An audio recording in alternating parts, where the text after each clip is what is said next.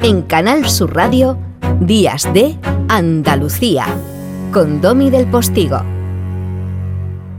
Hoy que hemos comenzado hablando de la evolución humana y cómo la evolución humana puede llegar a la perfección de una chiquilla como Chanel, a la que disfrutamos ayer en Eurovisión, bueno, pues nos estamos preguntando también por qué se nos mueren las neuronas. Es chungo, ¿eh? Porque usted sabe que las neuronas no son como otras células que se replican y que están hechas para ello. Las neuronas son únicas. Ya nos lo dijo Ramón y Cajal y por eso se llevó en parte el Premio Nobel de Medicina con un meritazo increíble. Bueno, pues hemos sabido, y nos quedamos ahora mismo en el Hospital Reina Sofía, en Córdoba y en la Universidad Cordobesa, que gracias a una investigación estamos más cerca de saber por qué se mueren las neuronas y de poder, por tanto, evitarlo. Por ejemplo, evitar la enfermedad de Parkinson que afecta a 7 millones de personas en el mundo, según la Organización Mundial de la Salud. Hoy por hoy, enfermedades de ese tipo son incurables y de lo poco que se sabe es que muchos de sus síntomas se deben a que las neuronas se nos mueren. Esas células cerebrales que no tienen recambio, insisto. El equipo de la bioquímica cordobesa Raquel Requejo ha descubierto la causa de esa mortandad neuronal y está relacionada con una proteína que se llama DJ1 y una orden anómala que la neurona no puede genéticamente obedecer, que es la de la división celular, esa que nos daban en el colegio. Como la neurona no es una célula como la mayoría de las células del organismo, que se dividen habitualmente, cuando intentan hacerlo terminan por romperse y morirse. Una nueva esperanza biomédica ha surgido el trabajo de investigación en Andalucía y nosotros llamamos a este espacio que patrocina la Fundación Unicaja precisamente Compromiso con Andalucía. En días de Andalucía, Compromiso con Andalucía. Un espacio ofrecido con el patrocinio de Fundación Unicaja.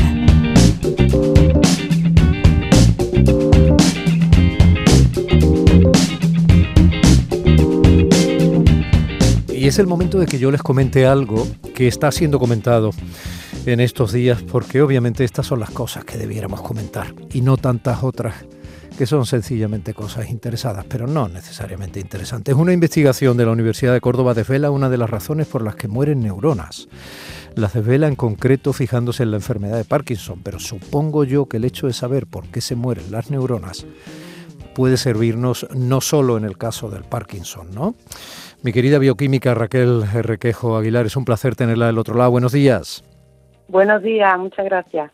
A ti, Raquel. Eh, bueno, eh, estás, eh, tú eres profesora de la Universidad de Córdoba, eres investigadora, estás en eso que llamamos el INIBI, que es el Instituto de Bioquímica. Por ahí está el Instituto Maimónides, el Hospital Reina Sofía, en fin el currículum está más que acreditado y tu sonrisa se puede ver en todas las, en todas las redes sociales y en las páginas de internet que hablan de ti.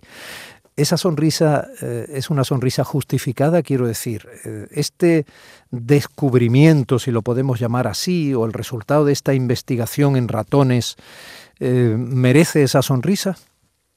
Hombre, por supuesto. La verdad que esta es la parte, la parte bonita del trabajo que, que hacemos que se lleva muchísimas horas, pero al final tiene el reconocimiento cuando somos capaces de dar, aunque sea un, pasito pequeño, en el avance de la mejora de la calidad de vida de muchas personas que por desgracia pues pues sufren enfermedades de tipo neurodegenerativo en las que se producen esa esa pérdida de neuronas que luego tiene las consecuencias que todos conocemos. Las consecuencias que todos conocemos son eh, una degeneración neurovegetativa, para entendernos, ¿no? O sea, vamos perdiendo poco a poco posibilidades.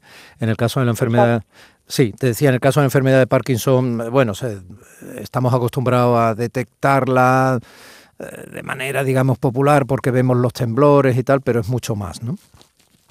exactamente, o sea, afecta a, todas a, todos a todos los ámbitos de la vida de la persona lo más evidente, efectivamente, es esa descoordinación en los movimientos, pero luego al final esas personas también tienen una, una degeneración cognitiva y que afecta a muchas otras cosas y a todas sus funciones vitales finalmente. Raquel, eh, juguemos a los barcos. Si yo te digo DJ1, ¿tú me dices hundido?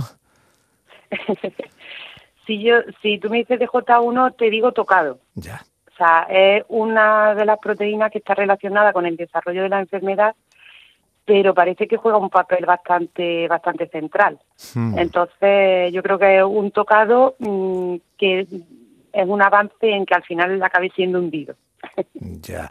Eh, las proteínas las podíais llamar Maripepi y entonces tendríamos más capacidad de cercanía con ellas, ¿no? Pero en todo caso, y sin bromas, la proteína DJ1 en este caso es la que provoca una disfunción que es gravísima porque las neuronas, todavía me acuerdo de aquella vieja serie por generación sobre la vida de Ramón y Cajal, las neuronas eh, claro, no se replican como la mayoría de las células de nuestro organismo, ¿verdad?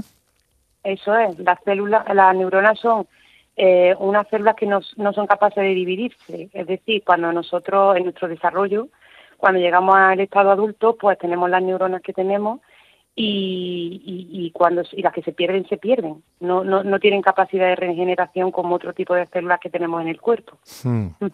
esos arbolitos que hemos visto en dibujos o en o en eh, fotografías de magníficos microscopios y todo esto esos arbolitos que estudiaba Ramón y Cajal con los medios que tenía y que entre otras cosas le, le valieron el premio Nobel esos arbolitos que se relacionan entre sí prácticamente sin tocarse, ¿no? Con eso que se llama sinapsis, que son como, como telepatías, ¿no? Como eh, corrientillas nerviosas o eléctricas, ¿no? Para entendernos. Esos arbolitos hay que cuidarlos porque efectivamente esas dendritas, esas ramitas, esas hojas, eh, son los que nos permiten pensar, tomar decisiones, reflexionar, coordinar bien de manera psicomotriz, etcétera. Luego, la muerte de cada uno de esos arbolitos eh, es eh, muchísimo más grave, entiendo, que la muerte de una célula epitelial, ¿no? Efectivamente, por eso, por eso que estamos hablando. Porque cuando uno, por ejemplo, se hace una herida, para entendernos, eh, el tejido al final acaba regenerándose y esa herida acaba sanando y, al final, pues si acaso lo que tenemos es una pequeña cicatriz. Sin, embargo, cuando perdemos neuronas, estas no se, no se regeneran y entonces el daño queda ahí de forma permanente. Ya. Tú decías cuando yo te decía proteína de J1 tocado, porque tocado queda el hecho de que esa disfunción de esa proteína lo que hace es lanzar o eh, acaba por influir en que se lance la orden a la neurona como si fuera una célula de otro tipo, de que se divida. Y la neurona obedece, pero no sabe, no puede y se rompe y se muere. Exactamente. Eso, eso es. Es alucinante. Tan simple y tan complejo. Claro, es alucinante. Pues entonces tenemos que evitar o que la neurona se crea la orden o que la orden se le dé. Exactamente. ¿Y, cómo vais a hacer eso para defender nuestros cerebros? bueno, aquí lo importante es que se ha abierto una nueva vía que, que, puede dar lugar al desarrollo de, nuevas terapias. El problema al final con este tipo de, patología, en concreto con la enfermedad de Parkinson, es que no existe ningún tratamiento que funcione. Hmm. Lo único que se puede hacer un poco es frenar, frenar el que esa, esa enfermedad vaya a más pero, pero tratamientos como tal para, para revertirla o para que no, o sea, se puede ralentizar, digamos, pero ni siquiera parar. Entonces, este descubrimiento lo que nos abre son nuevas vías para el desarrollo de terapia y de tratamientos que resulten más efectivos, porque es verdad que hasta ahora no se había considerado que, que al final lo que ocurre es eso, un intento de división por parte de una célula que no puede dividirse. Se habían explorado otra serie de, de vías o de, o de mecanismos que podrían estar involucrados en esa muerte neuronal, pero no un, una activación del ciclo celular, que es lo que hemos visto aquí. Entonces, pues muchos muchos compuestos que existen para evitar que se que se active ese ciclo podrían resultar efectivos en el tratamiento y eso y eso y esos mm, compuestos no se han no se han investigado o no se han utilizado aquí sea, se me ocurre, por ejemplo, existen muchísimos fármacos que están desarrollados con, con el evitar que, las células tumorales se dividan.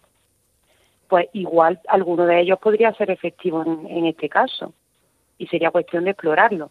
O sea que lo, lo, importante es que se abren nuevas vías al desarrollo de tratamiento, yo creo. Hmm.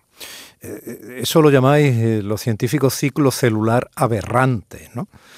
Eh, me parece que está muy bien. Algunas veces no se entienden las cosas, pero esta queda clarita, ¿no? Es un ciclo celular, pero aberrante, o sea, que no debiera producirse, que está mal hecho, ¿no? Que está mal producido, que está innecesariamente inducido, ¿no? Efectivamente. Claro, y esa enfermedad neurodegenerativa y la ausencia de esa proteína DJ1, eso ha sido descrito por primera vez en este estudio que habéis hecho en la Universidad de Córdoba. No, vamos a ver, el que esta proteína está relacionada con la con el desarrollo del Parkinson se sabe desde hace ya mucho tiempo. Sí. Lo la novedad es que eh, se ha identificado la vía por la cual eh, esta proteína puede inducir esa entrada en el ciclo celular de las neuronas. ¿Vale? Sí. O sea, eso no, no, no se sabía que esta proteína estaba implicada en esa activación del ciclo. ¿Y qué, es, y qué provocaba exactamente? ¿Por qué se producía la muerte de la neurona? ¿no? Y ahora sabemos que se produce la muerte por eso, por su intento infructuoso, porque es imposible, por definición, de dividirse. Eso es. Bueno, ¿y, ¿y, eso es por, por ausencia de la proteína o por qué es? Claro, eso eh, eso lo, provoca la ausencia de esta de esta proteína. Y no, vale, y no podemos no podemos meterle proteína a la neurona. Mm, bueno, también sería otra opción, sí, sí. Lo que pasa es que eso es un poco más más complejo. Eso de a ver, se puede hacer y de hecho se está estudiando ahora vamos, existen muchísimas técnicas novedosas. Yo, por ejemplo, ahora estamos desarrollando el uso de nanopartículas para, para mm, introducir de forma dirigida eh, proteínas o, fármacos eh, dirigidos a células concretas. El problema es que cuando es que mm, las proteínas, dependiendo de las células, tienen efectos eh, distintos. Entonces, esta proteína en concreto eh, también se ha relacionado con el desarrollo de tumores. Entonces, si nosotros administramos esta proteína así de forma general a una persona, por ejemplo, para entendernos, a lo mejor en el caso de las neuronas conseguimos una mejora, pero a lo mejor también estamos provocando unos efectos que no sean deseables en otros tipos de células. Hay que, hay que investigar mucho, Raquel, hay que investigar mucho. Está claro que cuando Claro, eh, cuando eh, afectamos el delicadísimo equilibrio de la existencia, ¿no? Pues, pues, se pueden producir, claro, lo que puede eh, solucionar algo, pues puede producir consecuencias en otro aspecto que pueden ser peores, ¿no? Es todo muy, muy delicado y por eso la investigación es tan importante y llegar en la medida de lo posible al final de las cosas, ¿no? Pues no sé, es que es apasionante. es apasionante, Raquel. Y, a mí me encanta mi trabajo. ¿eh? Se te nota, se te nota. Se te nota y es necesario que tengamos científicos que se entreguen y que efectivamente se sientan muy motivados y que tengan mucha vocación, ¿no? Por tratar de llegar a descubrimientos que puedan mejorar la vida de todos, porque no se trata tanto de evitar la muerte, muchos me decían, pero si es que de algo hay que morir, no, no se trata de eso. Se trata de eh, que lleguemos a ese momento de la muerte con la mayor calidad de vida posible, ¿verdad? Efectivamente, se trata de mejorar la calidad de vida de las personas. Pues ha sido un placer conocerte. Pues igualmente, ¿eh? encantada de haber estado este ratito con, contigo. Pues ánimo, enhorabuena por el descubrimiento y a seguir investigando. Estamos en vuestras manos y muchas veces no se os da el valor eh, y la importancia que evidentemente tiene vuestro esfuerzo y vuestra vocación. Un beso, Raquel, gracias. Venga, un abrazo, muchas gracias a vosotros. Compromiso con Andalucía. Un espacio ofrecido con el patrocinio de Fundación Unicaja. Entidad social comprometida con Andalucía. Días de Andalucía con Domi del Postigo. Canal Sur Radio.